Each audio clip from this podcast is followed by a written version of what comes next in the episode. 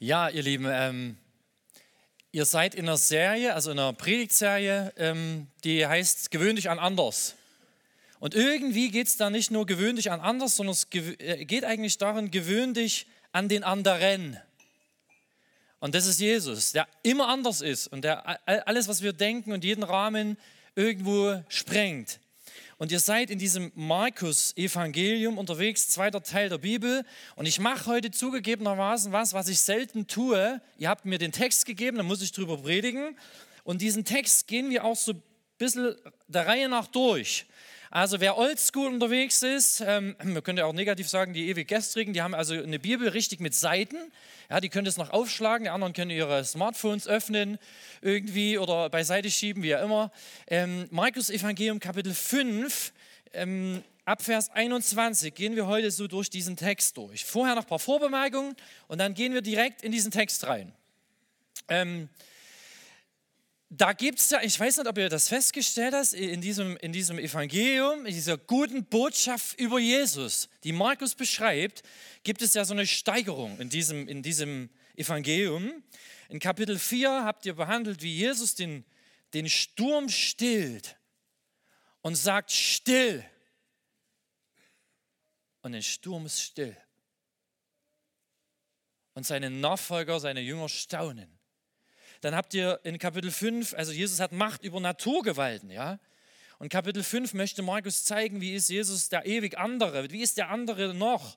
Und dann hat Marco, glaube ich, darüber gesprochen, dass, dass Jesus tatsächlich die Macht hat, auch über diese unsichtbare Welt, die wir nicht sehen.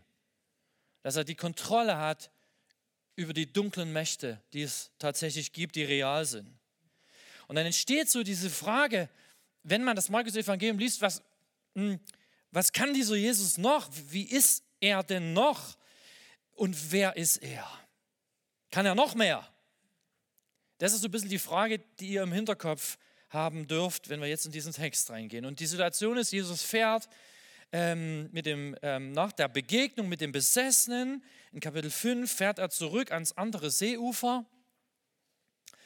Und dann heißt es in Vers 22, wer das mitlesen will, er war noch am See als ein Synagogenvorsteher kam, ein Mann namens Jairus, heißt es dort.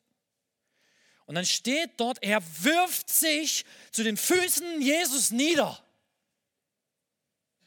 Und das war ungewöhnlich, weil dieser Mann war ein frommer Jude und dieser Jairus war ein, ein, ein Leiter einer jüdischen Gemeinde. Und er war, diese Leute waren sehr reich und sehr einflussreich. Und er wirft sich vor einem Wanderprediger, vor dem er noch nicht ganz wusste, ist er irgendwie, äh, da ist so ein Handwerker, ist so ein Zimmermann, der kommt hier aus dem Norden, da kommt niemand her, niemand Gescheites. Und er wirft sich vor Jesus nieder, um auszudrücken, ich brauche deine Hilfe. Das ist ganz ungewöhnlich. Und wir kommen dann nochmal darauf, dass das eine Frau auch tut. Wieso um alles in der Welt tut er das? Eine demütigende Geste für ihn, der an so einer Stellung unterwegs ist. Warum tut er das? Und der Mann war verzweifelt. Jetzt kommen wir zu, diesen, zu dieser, heute geht es ein bisschen um Dunkelheit. Und da heißt es, Jairus fleht ihn an. Das war jetzt kein so, wie ich oft bete. Und weiß nicht, ob dein Gebetslegen auch so ein bisschen symptomatisch langweilig ist. Ja? Ach, ja, schenk schönes Wetter, Jesus, und danke für das. Jetzt schenk, dass ich in der Arbeit wieder eine 3 kriege oder eine 2. Er fleht Jesus an und sagt, meine Tochter liegt im Sterben. Er, ich weiß nicht, ob, so, ob du so manchmal zu Jesus kommst. Komm doch und leg ihr die Hände auf, damit sie am Leben bleibt.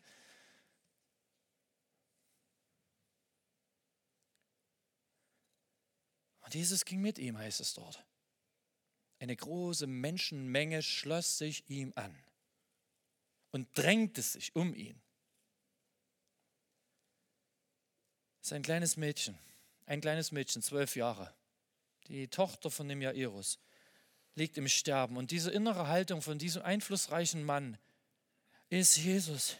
Wenn du nicht kommst, wenn du nicht, wenn du nicht was tust, sie wird sterben. Und es war eine absolute Notlage.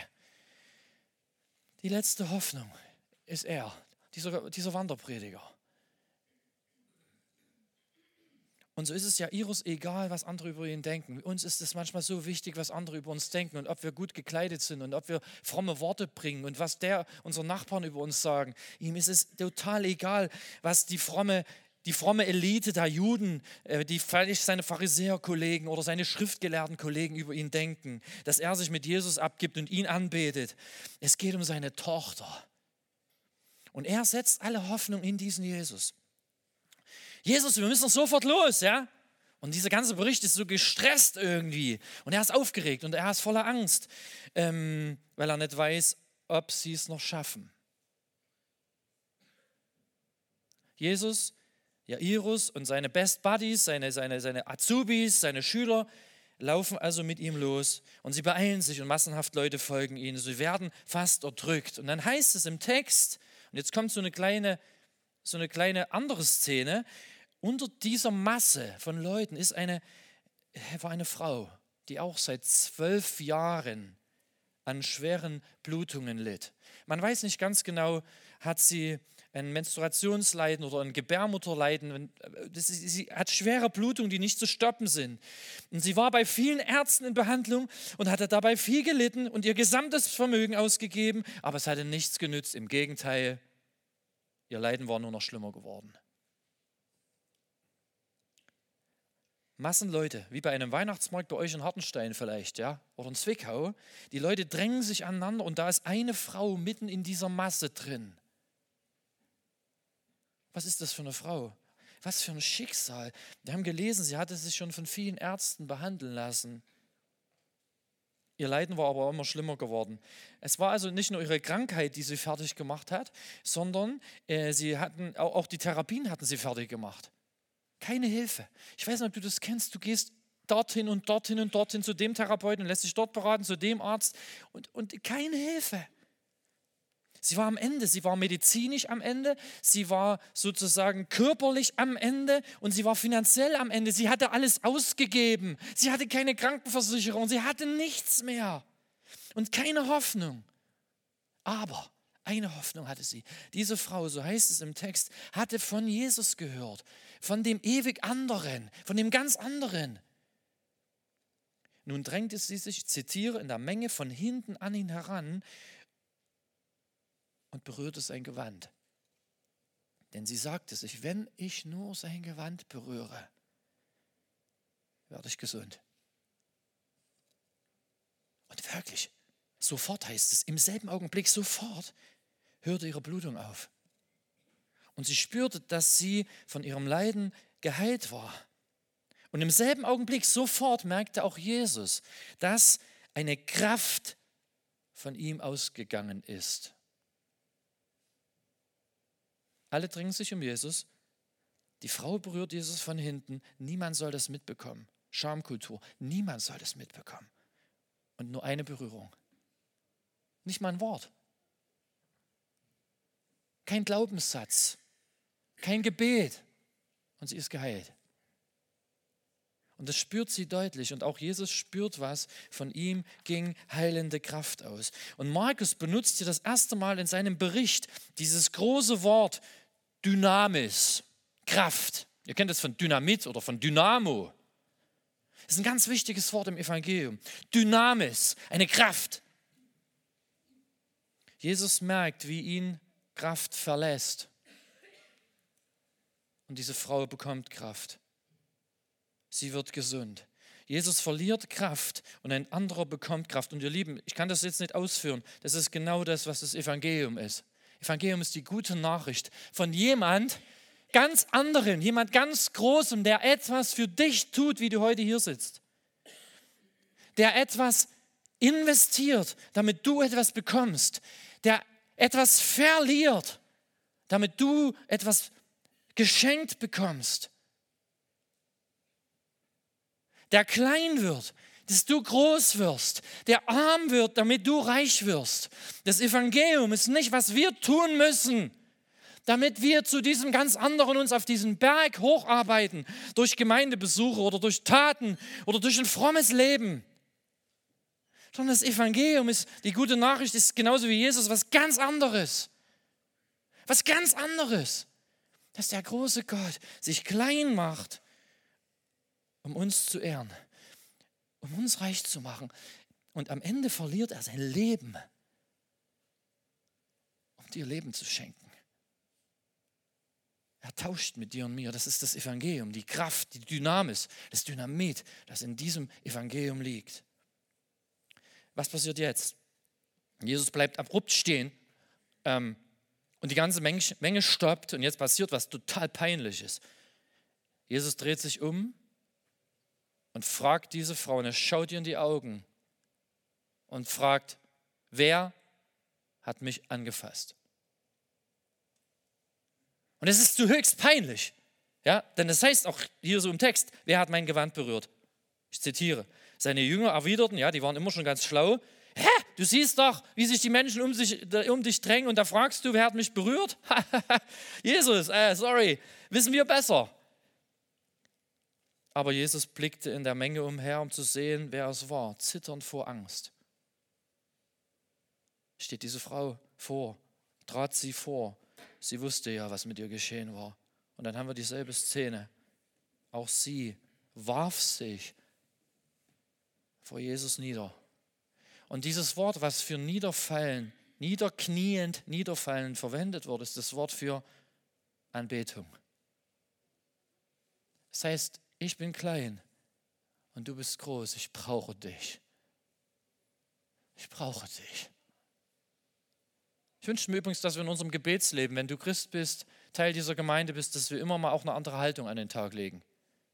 Mir tut es gut, immer mal mich anbetend hinzuknien und damit auszudrücken, ich bin klein. Mein ganzes Leben ist klein. Aber er ist groß. Und Jesus sieht die Person, die durch das Anzapfen seiner Kraft gesund wird. Er lässt sich von ihr alles sagen, weil hier steht, und, und sie erzählte ihm alles. Stell dir die Szene vor. Die beiden stehen in der Menge und sie reden miteinander. Die beiden stehen da und sie erzählen und sie gibt ihnen Bericht von ihrem Leben. Und wir lesen das, besonders wir total fromm, wir lesen das schon drüber und lesen weiter und sagen, super, schlagen die Bibel zu. Äh, sorry, ähm, wer steht wie auf glühenden Kohlen daneben? Hast du das schon mal überlegt? Ja, Iros, um den ging es am Anfang von dem Bericht. Und auch die Jünger werden nervös. Und Jesus steht da und redet. Und Jesus steht da und redet. Hast du das sterbende Mädchen vergessen?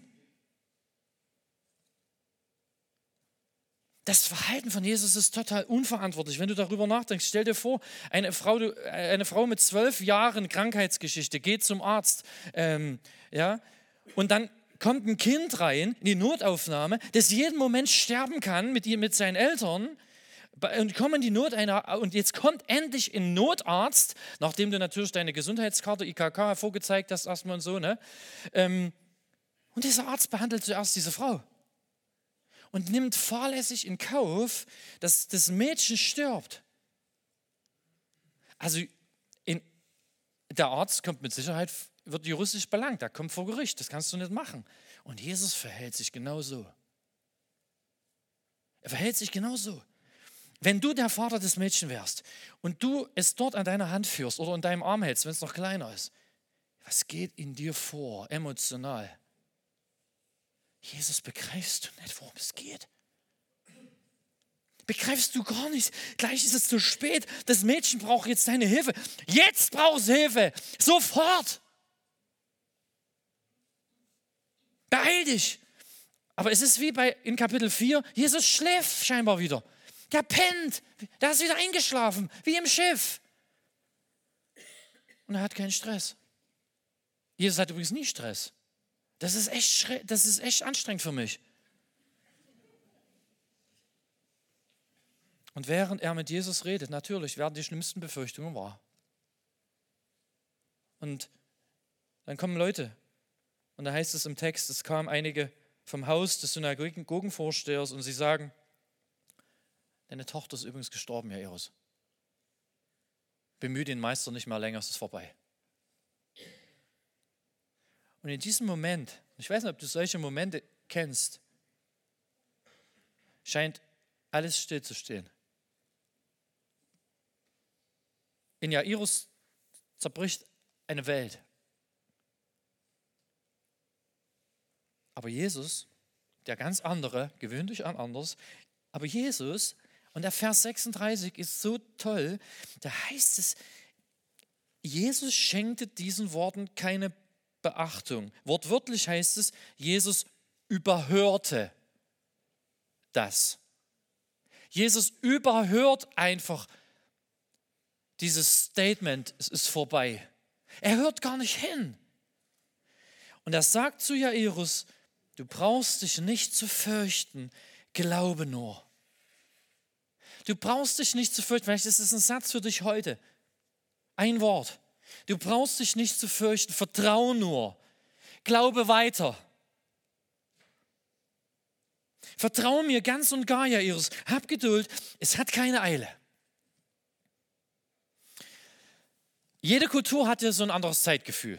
Ja, das kennt ihr vielleicht. Ja. Die Deutschen sind allgemein pünktlich. Also ich habe im Vogtland gemerkt, dass das doch nicht so auf jede, jede, jede Subkultur gilt. Ähm, und auch auf mich passt das manchmal nicht. Die Deutschen sind pünktlich. Also in, in Afrika nimmt man das wisst ihr alle, nimmt man sich, äh, nimmt es nicht genauso mit der Zeit. Ja? Ähm, stell dir vor, eine Deutsche und ein Afrikaner heiraten. Und es ist 14 Uhr und die Trauung soll 14 Uhr beginnen. Pünktlich. Alle Gäste warten aufgeregt, ihr kennt die Zeremonie ja dann immer, ne? Und sie warten aufgeregt auf den afrikanischen Bräutigam. Wie wird er aussehen und wie werden seine Zähne weiß leuchten und er ähm, endlich mal jemand anders in unserer äh, langweiligen Kultur, Erzgebirge Vogtland. Und die Braut wird nervös und ab 14.01 Uhr ist noch niemand zu sehen und man wird nervös und alle schauen auf ihre Handys und ihre Uhren. Und nach 15 Minuten ist immer noch keine Regung und die, der Schweiß äh, tropft schon von dem Angesicht einiger und alle Gäste äh, irgendwie, ähm, alle Gäste der Braut starren immer lebloser auf ihre Uhren. Schweißausbrüche, besorgte Blicke, man schaut sich an, man schaut immer wieder nach hinten, wann kommt er? Aber die Fraktion des Bräutigams, ha, die sind total relaxed, ja, völlig tiefenentspannt. Für sie sind 30 Minuten Verspätung völlig pünktlich, völlig normal ein anderes Zeitmaß. Jeder Mensch weiß instinktiv, dass genau das der richtige Zeitpunkt ist. Du weißt es, dass genau das richtig ist. Und egal woher wir kommen, aus welcher Kultur, wo, wo du heute herkommst, Gottes Umgang mit unserer Zeit, Gottes Umgang mit uns, unsere Beziehung zu ihm ist immer ganz anders und ist immer ein Abenteuer und bringt uns manchmal total aus dem Konzept und immer auch außer, außer Kontrolle. Er hält sich einfach nicht an unseren Zeitplan. Ich weiß nicht, wie oft es dir vielleicht geht. Du hast gebetet und gebetet und es passiert nichts. Das ist doch eher unsere Erfahrung, oder? Oder du hast gebetet und gefleht vielleicht sogar. Schlimmer noch, Deine Gebete werden ins blanke Gegenteil erhört. Da bleiben dieselben Beschwerden. Und vielleicht bist du heute mit Beschwerden gekommen, dieselben Glaubenszweifel. Vielleicht bist du hier und bezweifelst den christlichen Glauben. Ist übrigens toll, wenn du da bist. Ich möchte dir Mut machen, deine Zweifel auch auszusprechen. Deine Arbeit bleibt genauso langweilig ähm, das Problem in deiner Partnerschaft, die psychische Labilität bleibt, deine Kinder sind schwierig. Und Jesus schaut uns an, heute da, wo du sitzt, auf deinem Stuhl. Und er sagt, dir und mir, vertrau auf mich. Vertrau mir und hab Geduld. Und dieser, und da möchte ich euch mit hineinnehmen, dieser so andere Jesus schaut dein Leben aus der Hubschrauberperspektive an, heute. Und sag dir und mir, weißt du, was ich dir zeigen wollte in Kapitel 4, als ich den Sturm stillte? Und jetzt kommen so ein paar, ich habe heute nur drei Punkte und die bleiben vorn dran, ganz einfach, die du für dich einfach inhalieren kannst und einfach ähm, vielleicht so festmachen kannst innerlich. Und der erste Punkt, den Jesus uns zeigen möchte, ist, weißt du, was ich dir damals im Sturm zeigen wollte, als ich den Sturm gestillt habe? Und du kannst deinen Namen einsetzen, lieber Daniel, lieber David, liebe Christina. Meine Liebe zu dir schließt die Stürme nicht aus in deinem Leben, sondern schließt sie ein. Ist mir ganz wichtig. Und heute, lieber David und liebe Christina und äh, lieber Johannes, wie auch immer, zeige ich dir Folgendes. Meine Liebe verträgt sich auch mit den scheinbar zu spät kommen in deinem Leben. Mit den Vorwürfen, die du vielleicht noch in dir trägst. Weißt du, ich bin nie in Eile. Ich bin da ganz andere. Und ich bin nie in Eile, weil ich dich lieb habe. Ich weiß genau, was ich tue. Auch in deinem Leben. Und ich kenne deine Narben. Und ich kenne deine Verwundungen. Und ich kenne deine Geschichte, die du noch niemand erzählt hast. Ich weiß, was ich tue. Aber, auch ein steileren Satz, aber wenn du versuchst, mir dein Verständnis davon, was rechtzeitig ist, rechtzeitig, was recht wäre, überzustülpen, dann wird es dir schwerfallen, eine Liebesbeziehung zu mir aufzubauen. Dann wird es dir schwerfallen, dich von mir geliebt zu wissen. Was für eine Lektion. Jesus war nie in Eile. Und wir sind wie Jairus, wir sind ungeduldig und ich bin ungeduldig und ich bin es immer noch. Und ich reagiere manchmal seltsam zornig und trotzig, weil Jesus warten kann. Damals und heute. Und das Krasse ist, ihr Lieben, dass gerade diese Verzögerungen in unserem Leben so immens wertvoll sind. Samuel Rutherford, das war ein alter schottischer Theologe, 17. Jahrhundert, hat mal Folgendes gesagt. Er wurde unschuldig in den Knast geworfen, Jahre seines Lebens für seinen Glauben. Und er sagte mal, ähm, im Keller des Leidens sagte er das, er sagte mal, ich habe daran gedacht, dass der König den kostbarsten Wein immer im tiefsten Keller aufbewahrt hat. Das war für ihn eine Hilfe. Ich habe daran gedacht, dass mein König den kostbarsten Wein immer im dunkelsten Keller aufbewahrt hat. Ich hatte im letzten, nach unserem letzten Gottesdienst eine, ein Gespräch mit einer Frau, sie war das erste Mal da bei uns, eine Frau, die gebraucht aussah, von Jahren gezeichnet. Und sie sagte mir eine halbe Stunde, dreiviertel Stunde redeten wir, erzählte sie mir aus ihrem Leben. Und sie sagte, wie ihr Mann Alkoholiker schon zeitig war und dass sie ihr Leben lang blau geschlagen wurde. Und es, und es kam mit Tränen aus ihrem Leben, erzählte sie diese Geschichte.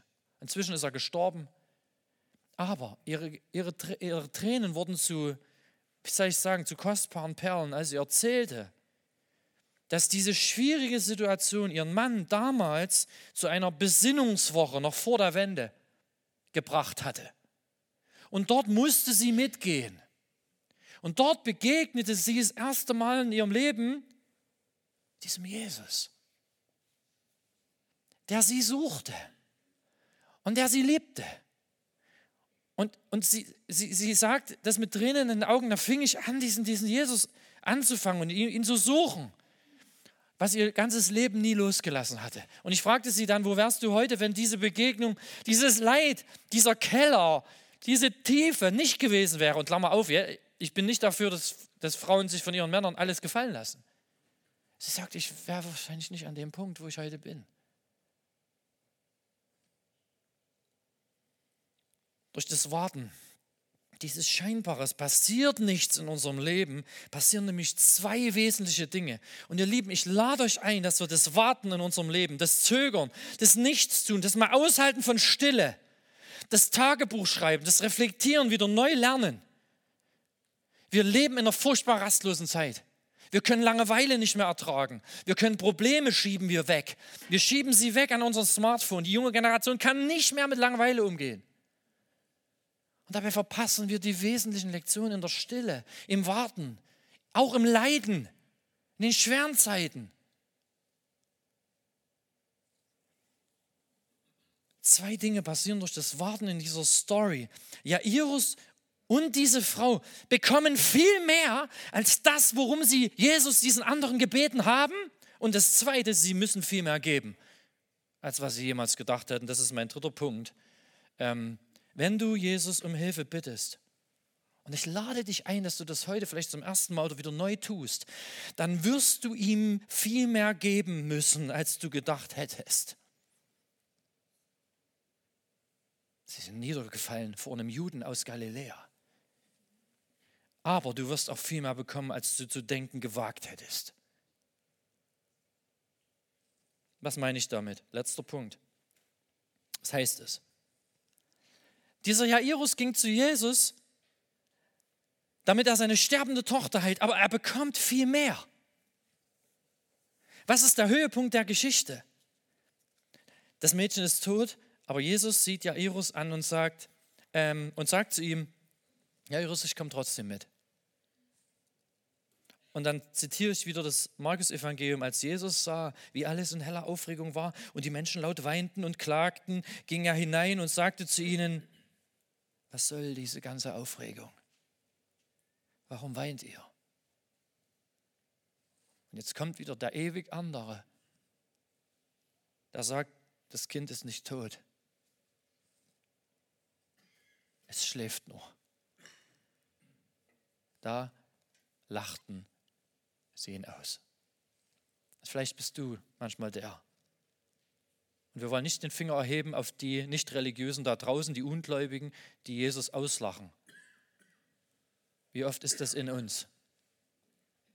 Wenn Jesus nicht so handelt, wie ich mir es vorstelle, da lachen wir ihn aus. Wir misstrauen ihm. Und sie erreichen das Haus und alle klagen laut. Man zerriss sich damals die Kleider. Man weinte, man stimmte laute Klagegesänge an. Logisch, dass sie diesen Wanderprediger nicht ernst nehmen. Das Mädchen schläft nur, du bist bescheuert. Tod ist tot, Jesus. Meine Geschichte kannst du nicht verstehen. Es ist außen vorbei. Er aber schickte alle hinaus, bis auf den Vater und die Mutter des Mädchens und die Jünger, die bei ihm waren. Sie gingen mit ihm in den Raum, in dem das Mädchen lag, und er ergriff es bei der Hand und sagte zu ihm zwei Worte. Talita kum. Das bedeutet, Mädchen, steh auf. Und zum grenzenlosen Erstaunen aller erhob sich das Mädchen und fing an, umherzugehen. Und alle sind fassungslos. Dieser Jesus, der ist nicht nur Herr über Wellen und Meer und über Naturgewalten oder über, äh, über Dämonen und über, über Krankheit, sondern sogar über den Tod. Sogar über den Tod. Jairus hatte Jesus nur um Heilung gebeten. Nicht um Totenauferweckung. Wenn wir, wenn du Jesus um Hilfe bittest, und ich lade dich heute ein, es gibt ein Gebetsteam in dieser Kirche, dass du den Mut hast, vielleicht das erste Mal zu sagen, ich brauche jemanden, der für mich betet. Wenn wir Jesus um Hilfe bitten, bekommen wir mehr, als wir gedacht hätten. Hab Mut. Aber wir werden ihm auch mehr geben müssen, als wir eigentlich wollten. Als Jairus zu Jesus ging, dachte er, ich brauche gerade so viel Glauben, dass mein Mädchen noch nicht tot ist, wenn Jesus kommt. Aber Jesus verlangt von ihm mehr. Nach dem scheinbar krassen Fehler des Oberarztes ist das Mädchen tot. Und Jesus sieht Jairus an und sagt zu ihm, vertrau mir einfach. Vertrau mir. Glaub mir. Das war viel mehr, als der Jairus geben wollte. Und auch die Frau, der ging es genauso. Sie kam zu Jesus, sie wollte lediglich gesund werden. Nur eine Berührung, nur einmal magisch. Und dann schnell weg. Aber Jesus macht nicht mit. Er, das ist peinlich. Er zwingt sie, sich zu outen, würden wir heute sagen. Ein Albtraum in der damaligen Kultur. Du bist es. Du bist es. Wer hat mich angefasst? Und dann stehen sie da und sie erzählt vor diesen Leuten ihre Geschichte. Und nur mal so, by the way, die Blutungen machten diese Frau unrein in der damaligen Kultur. Sie durfte niemand berühren und auch von niemand berührt werden, sonst es wäre derjenige, den sie berührt, der mit ihr zufällig in Berührung kommt, bis zum Abend unrein. Deswegen schloss sie sich ein. Sie war isoliert, sie lebte isoliert. Sie hätte sich gar nicht in dieser Menge aufhalten dürfen. Und sie hätte keinen Rabbiner, keinen großen Lehrer berühren dürfen. Es war peinlich, wenn Jesus sie fragt.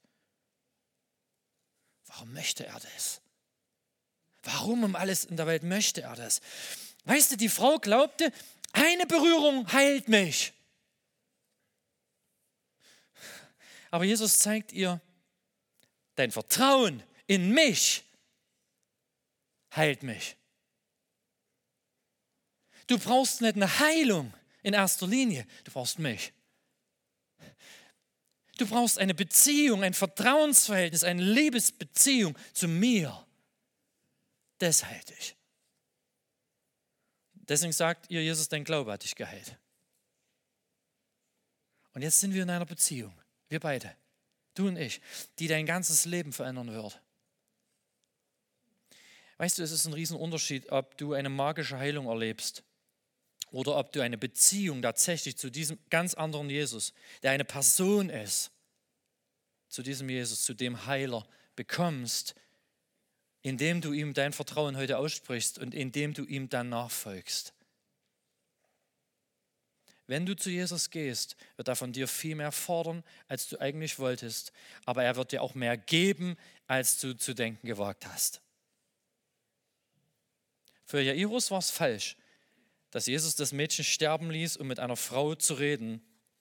Aber wir wissen jetzt mehr und damit kommen wir zum Ende dieser Geschichte. Für Jesus macht es keinen Unterschied, ob er ein Fieber heilt, einen Sturm stillt oder einen Menschen von den Toten auferweckt. Ich sage das so leicht. Ja. Vielleicht ist das für dich der größte Punkt heute, wo du sagst. Oh. Ich sage es trotzdem. Jesus ist größer als der Tod. Und wir wissen, dass Jesus zu spät kommt, um aus einer abergläubischen Frau eine Nachfolgerin zu machen. Jairus und die Jünger sehen nur, und auch wir sehen nur, dass sich Jesus unnötig aufhalten lässt. Sie haben nicht alle Fakten und auch du und wir haben nicht alle Fakten. Wir sehen nicht das ganze Bild. Wisst ihr, wenn ich auf die ganzen Verspätungen Gottes in meinem Leben schaue, als all den Zerbruch, äh, auch ich hatte so eine Lähmung und dann ist meine Beziehung kaputt gegangen. Ich hatte einen schlimmen Unfall. Ich war depressiv längere Zeit in meinem Leben. Auf all die Verspätungen Gottes in meinem Leben schaue, dann erkenne ich, dass hinter meiner Panik, hinter meinen Anklagen, hinter meinem Zweifel oft auch Überheblichkeit steckt. Ich sage zu Jesus, okay, Jesus, theoretisch glaube ich, dass du allmächtig bist, du kannst auch den Sturm stillen, ja, und du hast auch das Universum gemacht, super, aber Woher willst du besser wissen, was in meinem Leben reinpasst, was für mein Leben gut? Woher willst du besser wissen? Und wir sind heute gewohnt, ihr Lieben, alles nach unseren Wünschen anzupassen. Unsere Smartphones funktionieren so, wie wir sie uns irgendwie ein, einstellen. Ähm, und wir passen unser Auto an an unsere Wünsche und unsere Playlist auf unseren Smartphones. Und alles tanzt nach unserer Pfeife. Wir haben gelernt, jeden anderen auch in unser, irgendwo so, so zu manipulieren und zu bestimmen. Alles, wie wir es wollen. Alles tanzt nach unserer Pfeife. Wir spielen Gott im Kleinen in unserer Kultur. Und warten können wir, während etwas passiert, sowieso nicht mehr. Habe ich vorhin schon gesagt. Ruhelose Kultur, Ruhelosigkeit. Warten können wir gleich gar nicht mehr. Aber Gott macht da nicht mit, ihr Lieben. Der macht nicht mit. Erlebst du gerade, dass Gott sich verspätet? Hast du den Eindruck, dass gar nichts passiert in deinem Leben, dass er scheinbar nichts tut? Bist du drauf und dran, alles hinzuschmeißen? Dann ist das vielleicht ein entscheidendes Puzzleteil in deinem Leben, das du noch nicht sehen kannst. Vielleicht ist das das eine Puzzleteil, das du nicht siehst. Dann ist die Lösung Vertraue dich ihm heute neu an. Weißt du, Jesus steht im Tod dem größten Feind gegenüber. Es gibt keinen größeren Feind. Und er nimmt das tote Mädchen bei der Hand und sagt zwei Worte. Der ganz andere sagt zwei Worte. Er sagt Talita cum. Das heißt, also Talita ist so ein Kosename, was ich benutzen würde für meine Tochter, als sie noch klein war. Jetzt darf ich es wahrscheinlich nicht mal sagen. Ähm, einfach so, mein Schätzchen, mein Schatz. Und Kum heißt einfach nur, steh auf. Eben nicht steh auf von den Toten, sondern einfach steh auf. Jesus steht dem Tod, dem größten Feind gegenüber. Und er tut das, was du als Mama, als Papa vielleicht tust mit, deinem Kind an einem schönen sonnigen Samstagmorgen, an, an dem Bett deines Kindes. Und du setzt dich an das Bett deiner Tochter und nimmst seine Hand und sagst, mein Schätzchen, mein lieber Schatz, es ist Zeit aufzustehen. Steh auf. Und das Mädchen steht auf. Der Tod ist der größte Feind der Menschheit, ihr Lieben. Und seine Macht ist so groß, dass Jesus nur sagt, Schätzchen, steh auf. Ihr Lieben, wenn Jesus dich an seiner Hand hält, heute, hier, mit dir Geschichte schreibt, mit deinem Leben, mit deinen Wunden und deinen Narben und deiner Vergangenheit, und er dich an seiner Hand hält, ist selbst der Tod nur ein Schlaf. Die Hand von Jesus macht keine Fehler. Und sie lässt dich nie los. Egal wie es dir geht heute. Und sie bringt dich auch durch deine dunkelste Nacht sicher nach Hause. Und so steht Jesus heute da und lädt dich und mich ein, neu oder vielleicht das erste Mal oder wieder zu sagen, komm, vertrau mir. Komm, vertrau mir ganz und gar. Und so gib Jesus heute deine Hand. Er liebt dich. Er will dich. Und er weiß, was er tut. Und so habe ich einen letzten Satz, noch ein letztes Statement, dass Jesus vielleicht heute zu dir sagt. Das ist ein bisschen schwieriger Satz. Ich habe es trotzdem rein, ist von Timothy Keller. Der Satz geht, ich gebe dir das, worum du gebeten hättest, wenn du alles wüsstest, was ich weiß. Ich gebe dir das, worum du gebeten hättest, wenn du alle Fakten hättest, wenn du alles wüsstest, was ich weiß. Ich liebe dich. Und so lade ich euch jetzt ein, ihr Lieben, Ihr habt diese vier Merksätze hier auf dieser Folie. Dass du in der Zeit der Stille, die sozusagen eine Gegenkultur ist, zu dem, was da draußen alles läuft, an Lärm, an Lügen, an Lautstärke, an Ablenkung, dass wir einfach eine Zeit der Stille jetzt haben. Indem du ganz persönlich an der Stelle, wo du jetzt stehst, Jesus Antwort gibst. Vielleicht kannst du ein Gebet sprechen. Sagt Jesus,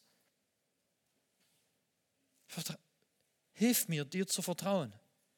Oder Jesus, du kennst meine Situation und ich bin so verzweifelt. Oder Jesus, wenn es dich wirklich gibt, dann, begegne du mir. Dazu lade ich dich jetzt ein, in der Stille deine Antwort zu geben oder einfach nochmal das Revue passieren zu lassen und über das nachzudenken, was du jetzt gehört hast und was für dich dabei war. Amen.